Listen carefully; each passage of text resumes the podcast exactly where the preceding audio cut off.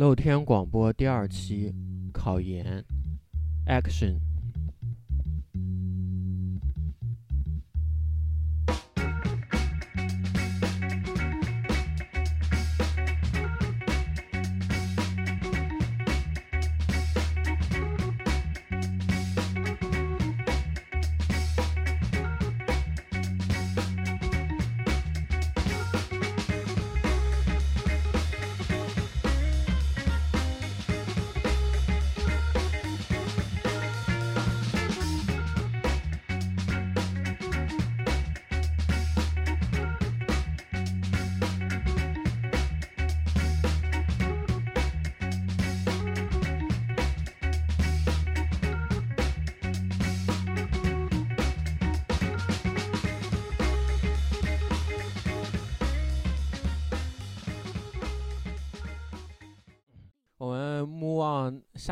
这个考研是不是应该讲一讲、啊？考研的事儿太多了，哎，但是哈，这个找工作这个事儿非常有意思的还很多。我我那个十七八工作才讲了两个，以后再再说。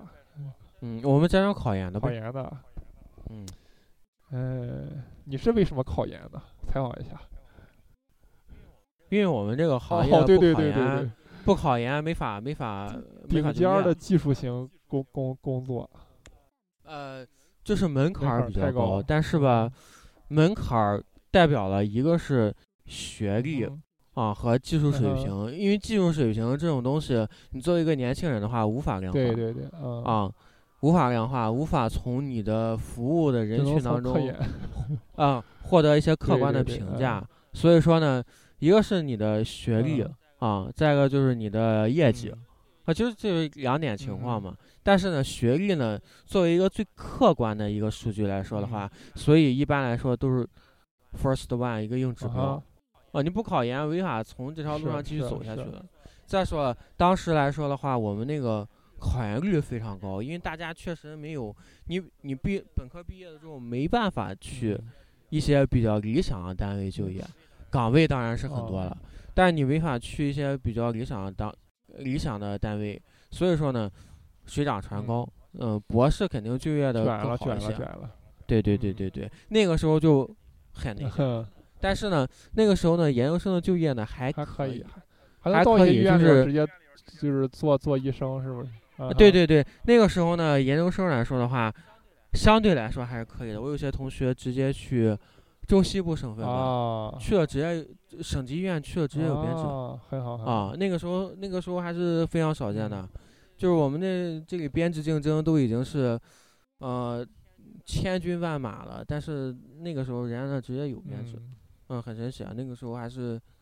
一九一七年代的时候。你说去西部，有的也不愿意去，嗯、对不对？啊、对对对对对，你肯定去一些条件稍微欠缺一些地方的话，还是。是还是不是很令人而且有有的省医院也不在省会里，对不对？他只是那个级别到了。对，嗯、也有可能离家比较远啊，啊等等一些个人问题啊都出来了，所以说不考研没有办法。嗯。我。你呢？哎，我主要是这个。其实你那个属于文史类是吧？嗯、文史类。我我这个，因为我我这个，呃，首先是首先。大家知道考研是分科目的。分科目的。分科目的。啊分科目，你那是文学类文学类，呃，文学类，就它啊，首先三百五十分，呃，三百五，那个嗯国家线那个英语就公共课是一般五十七，五十七最最少是五十四，就英语要五十四、五十七，就是啊我们这个专业是和外语和那个汉汉语言文学在一块儿，因为有一些啊外外语专业那些那个大神在在这里边，导致我们这个。这个专就是这个英语这个线特别高，这这这所有里边最高的。那第二应该是经管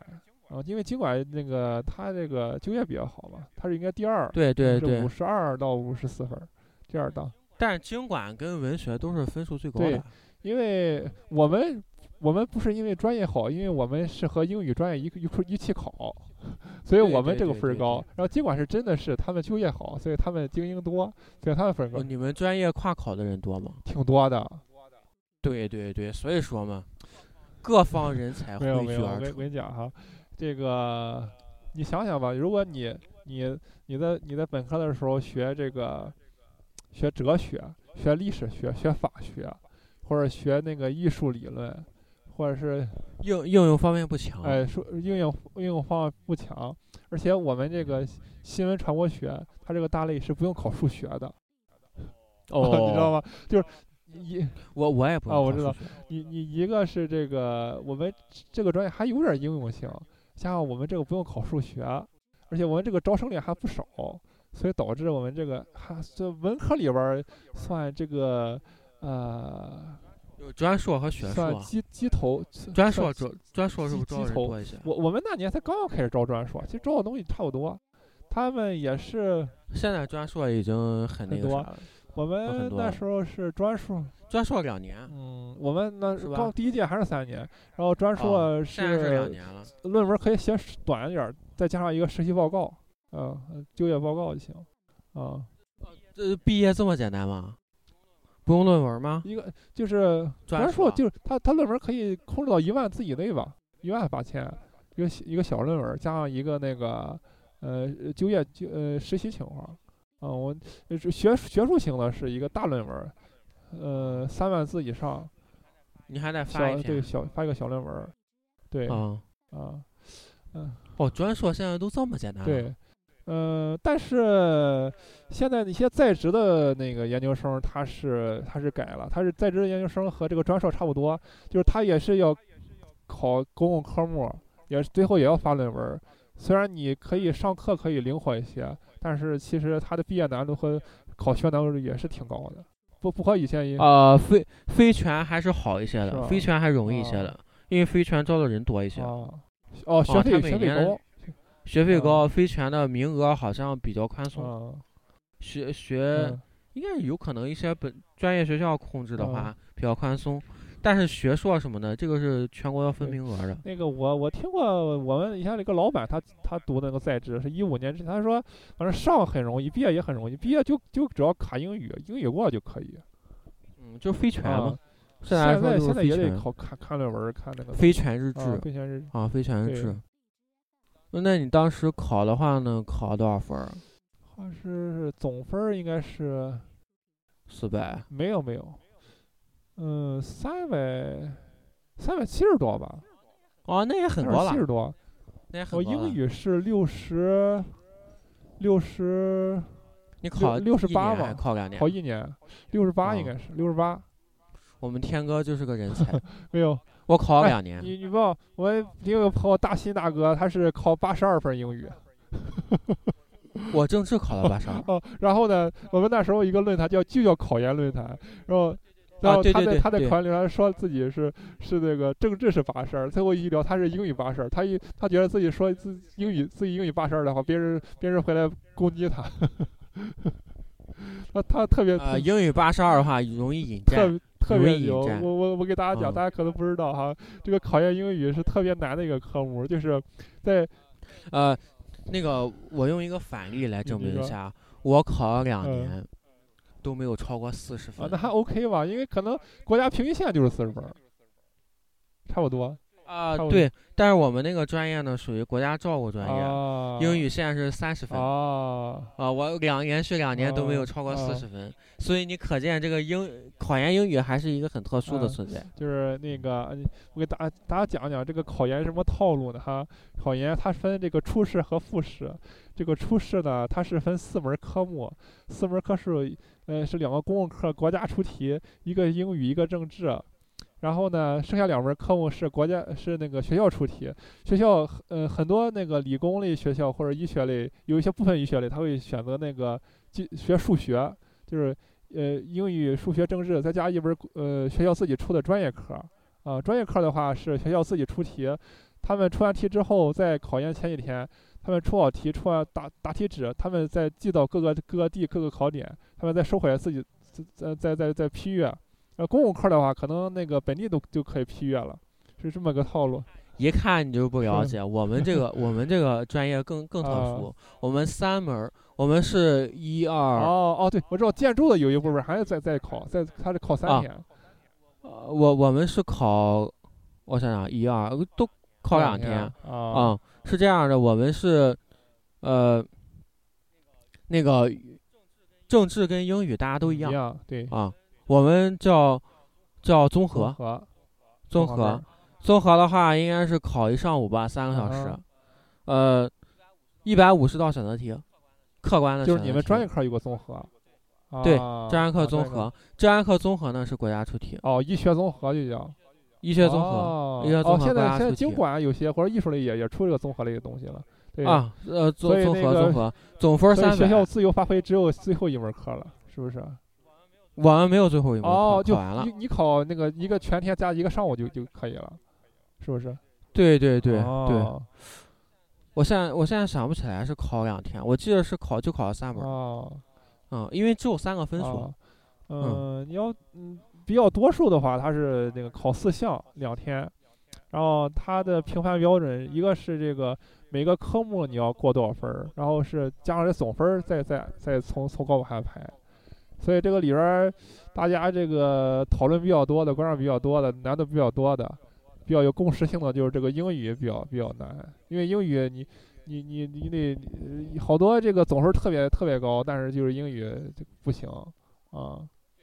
对，因为英语有单独划线，嗯政治你达到那个分数还是相对来说容易一些的，嗯，反正我觉得政治还有还是有一点点 窍门的，是吧？嗯，我觉得那个有的时候那些押题啊啊有押中啊的，我那年我考第一年呢都没押中，形势政策那一块儿是吧？呃，不是最后大题，啊他们都啊没押中，都没啊押中。然后当时应该是微博的年代嘛，微博当时微博还没有现在这样，啊。当时微博年代 peace 的，不是和各种粉儿各啊很种粉 peace，很粉丝 peace 啊啊，对，很 peace 的，呃，网络暴力也没有现在这么 厉害，啊，然后呢，那个时候就是，呃，发了微博道歉了，啊。啊，那年道啊。歉了，那年我考了，我记得也考了四十多，啊啊。嗯，然后呢，第二年呢，蒙蒙中了，啊。蒙中了四道啊。题，啊，所以我考了八十二，啊啊。嗯，八十多，啊八十多，八十几，我具体我给忘了啊，这个政治其实他考的这个核心的这些东西啊，和那个高中之后的差不多，因为高中高中学我觉得报个班儿，报个辅导啊班就结对束了。你你你你从高中到大学学的几本书都是这几个重要理论加形势政策加这个呃哲学这三大块儿嘛，它比较嗯能拉开分儿就是哲学这一部分。但是哲学，但是政治，我觉得有窍门，就是你觉得靠边儿靠边儿的靠靠能靠上都多写，让让那个那个判卷人在在在里边儿找那些有用的东西。对对对多写就是尽量多嗯写，多写，还有就是字迹较为清楚。对对对，别让那个啊判卷人看着你心烦，写那么多就就就过去了。对对，字迹很清楚的前提下呢，还有就是，呃，还有就是强烈建议还是报个报个报个补习班、啊，还是好一些的，因为因为我们我们这个专业可能跟这个政治这块儿稍微远一些。哦，因为我们也没有一些那个平时有一些读物啊，那个年代还没有学习强国，还没有哦学习强国这些东西，你就不知道自己主动读一些经典吗？读一读那个费尔巴哈、黑格尔，读一读 没有没有，那个时候 那个时候没没有时间干这呃些事儿，没有时间干这些事儿呃，所以说呢，就是报个补习班呃还是效率很多的，因为补习班告诉你重点在哪里，哦，你要老看书的话哦没有重点，还浪哎，你这么一说，我想起来，我就我就可能忽略这一点。我觉得政治你考分儿考低了很难，考高也很难，我就没报，我就光报英语的。啊，我就我觉得英语确实应该报，啊然后真题，值得反复研究，因为所有的规律都在那个真题里面。那个我我我当时呃报那个叫旧西旧西方辅导班儿，你知道大家都知道这个厂牌旧西方这个厂牌，然后呢，他讲的没听说救过那会儿救救西方嘛，你你反过来听就就就就知知道了。啊，OK OK，懂了懂了然后就是他讲的就是就是就是三点，一个是要你要不断的研究以往的真题，就是你不仅要英语这个阅读表达能力要好，还有就是你要出知道出出题人这个套路，你要研究近十年十年真题，你要做上反复五六遍甚至十遍，你知道他这个考题这个出的点在哪里。嗯，还有一个就是这个 反正我第一年的时候真题，真题基本没做完，啊然后然后后来第二年吸取教训，嗯然后真题非常认真的磕了两遍。对对，嗯嗯。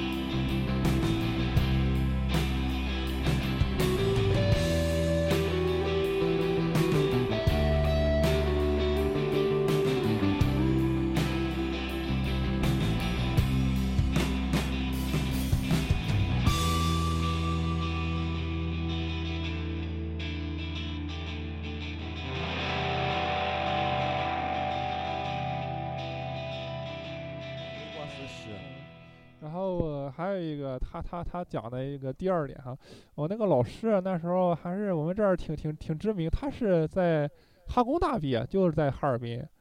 他他给我们灌输一个理念什么，就是你这个考研啊，呃是是个这个城市比这个你这个学校和专业都要重要啊。所以你就去了魔都。我去了魔都，对，而且我呃我我觉得特别适用我们这个这个文科性专业，因为我觉得这个文科性专业，你要是他讲你要讲科研讲讲实践的话，你就是在企业里边儿实践，对不对？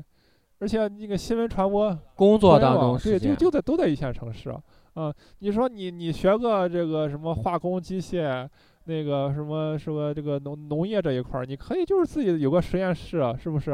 或者说呃呃，而且你别你你要搞水利，你可能在这个西部那些崇山峻岭里边儿，可能更更有优势，做水利、做核电什么的。但是如果你要做文科这一块儿，你就在实践，就是最好就是在企业里边，哪里哪里就业机会多，哪里这个新的东西有，你就去哪个地方。所以我就在这个北京、上海里边选一个，广东、深圳呢比较远，而且学校不多，我就就没没没没有考虑。魔都也是个好选择。现在就是一个是北京，一个嗯是上海，还是非常的发达对对对。而且我们这个济南有个特别好的好处，我们在一个京沪线的中间。其实更重要应该是徐州，但是它对吧？回家很很方便很方便啊。啊。这跟我当时选择不一样，我当时其实可以考本校，因为当时就在啊，呃就在家里上的学校嘛，啊上了学上了大学。但是呢，你考本校的话呢，就有些问题，因为本校的话来说的话，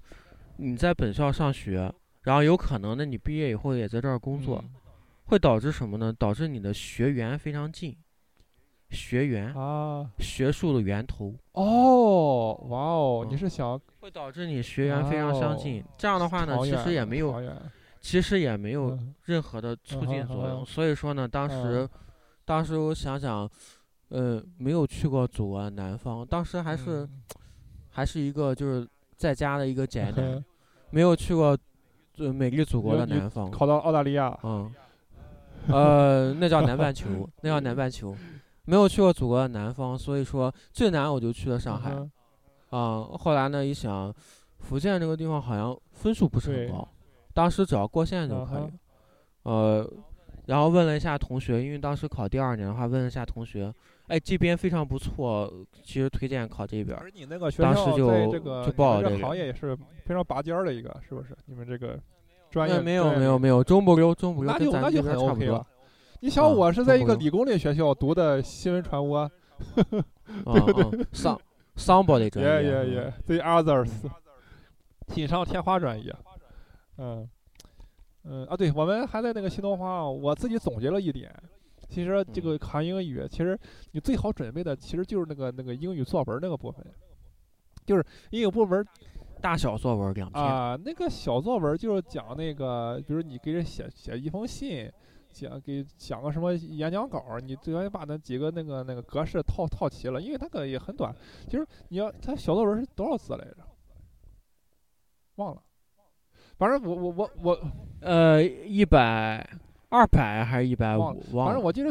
小？作文小作文其实你最多五句话就就可以把这个字字字讲讲清楚。嗯，大大部分写的是 letter 写对对，五句。话。嗯要句子要要不短不长的话就五句话。你如果是那个大作文的话，最多看图呃说话八。到八到十句话就就 OK。而且呢，这个这个作文它很套路很很多啊。嗯、比如说啊，你你想想哈，你这个这个英英语不光是英语，汉语，你它其实你要按词性来说，什么词最多呢？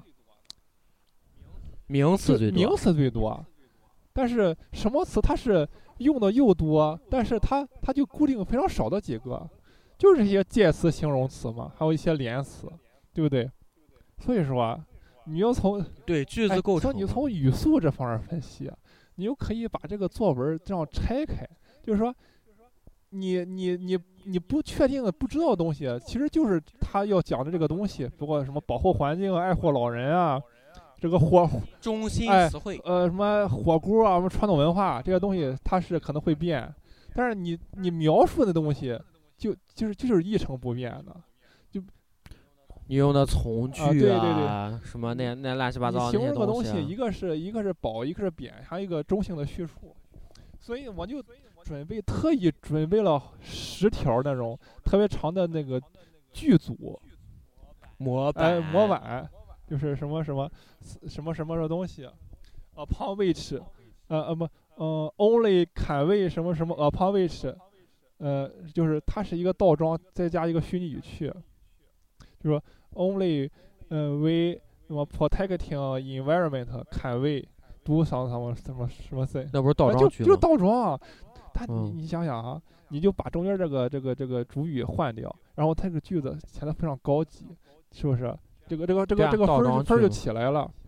山东人哎，爱对？然后呢，嗯，就就这样，你你你你你组织这这个这样这样这样五到十个十个这种这种句句型儿，到时候马上就把这套上，把这个这个主语换一换，很快就很快啊，很快不用闪，就这样写出来了。所以说这个作文你看的很很麻烦，其实是很好准备一个东西。就是我我当时想这个东西，那时候我还根据我这套理论啊，那时候我还口语还好一点儿，我还面试面试过一次那个当英英语老师呢，但是没有成功，我我觉得那个口语能力的话，我都是这么练的。不需要就是啊，对对对，其实吧，你听得多啊就能说得出来啊。我记得当时用了一个用了一个偷懒的办法吧，一个是看美剧不带不带字幕的。一般来说呢，当时还是挺喜欢看 TBBT T B B T 啊，淘宝什么变态生活大爆炸，啊。嗯，The Big Bang 啊 of the Scenery 啊。啊，TBBT。然后当时看的时候呢，因为 Sheldon 他们语速太快啊。了，所以说呢，我一般来说都是看先看一遍字幕，啊。因为有可能很有可能听不啊。懂，他有一些用的一些梗咱们不不是很嗯明白。然后看完之后呢，然后把找一版没有字幕的，嗯再看一遍。嗯你其实很多词儿你都听得懂了，嗯然后呃重点句子呢，然后再看一遍，嗯然后呃非常好的呢就记下来，嗯因为他其实说的也是书面语很多，嗯不是口语是书书面语，啊所以说呢，这样的话你既然模仿听得多，就是你自自己营造了一个英文环境，嗯所以你自然而然就能说出那些英文句子。嗯第二个呢，就是看那个呃足球比赛，啊，当时我还非常喜欢看那个 拖了一口纯正的伦敦音。呃，一个是伦敦音，再一个就是他呃一个是看了球啊了，然后呢也学了英语啊了啊，Match of the Day BBC 节目啊的每周英超集嗯锦啊嗯，呃，没没没没大练，没大练。那个，嗯、我我觉得就是，其实考完英语，大家好多人吐槽，但是确实以后用得着，因为好多其实你研究生很多课，他就是让你看上五六篇那个英语文献，然后让你讲一个 PPT，就就汇总一下，给给大家其实。你在对，其实你在科学研究，包括日常的学习嗯当中，其实这是很这是一个长的一非非常主干课程，因为现啊在非常，你前沿的东西还是用英语用英语写的，对不对？而且你因为我们的话语权啊还还是掌握在欧美国家而手里。且它确实你在用英语形容一个东西的时候，它确实是最简单、最准确的一个说法。呃，英语准确性是一的话，中文是零点九啊，，对，因为中文很多会出现一些歧义，嗯特别是你语言表达的时候。嗯嗯，对，嗯，当然了，我觉得如果我们的表达能用文字写下来的话，嗯还是较为的嗯准确的啊。但是如果你听起来的话，会有啊很多歧嗯义。但是你你要以后发展的话，你要搞一些那个专业英语。我我知道你们那个医学类最最麻烦就是各种那个病的名字。对不对？它是会很长，就是拉丁那个语那个扩改的什么几个组合起来呃，会会经常经经常有缩写啊，用缩写 COPD 啊这种啊老中医写病历，对对对 嗯，啊，E 那个 ECG 啊啊这种，一般来说嗯都是嗯用简写嗯，英文大写简写，嗯。这还是很很很方便嗯。的。其实主要是在科学研究啊方面，因为现在基本上都是在分子生物学层面上啊，啊分子、原子这块儿的。然后，嗯对对对，然后嗯基本都是你得看嗯 SI 文献新英格兰什么医学杂志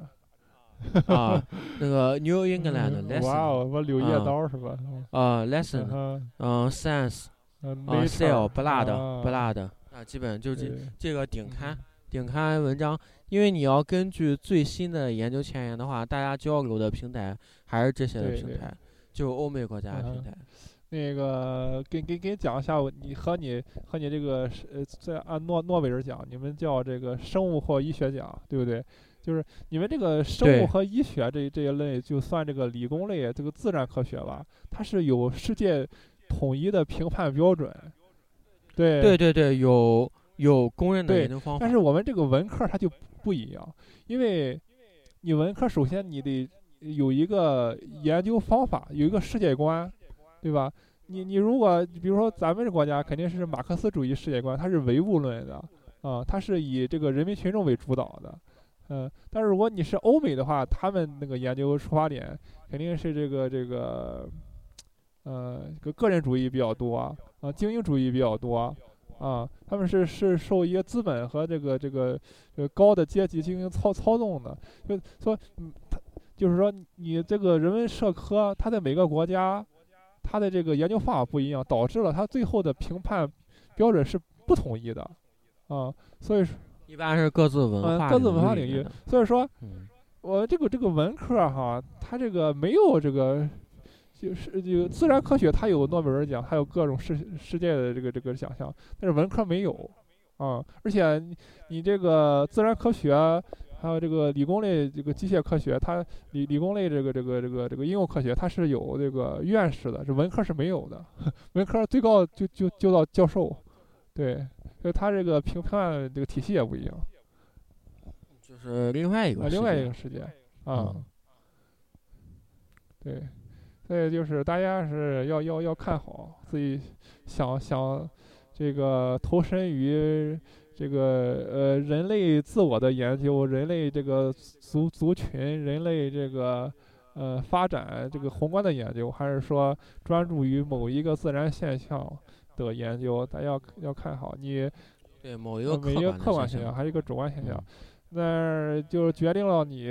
呃要经过什么样的学校的训练，或者经过怎么样的这个这个通过这个职场来进行训练和开阔你的眼界，选择你上学的地方，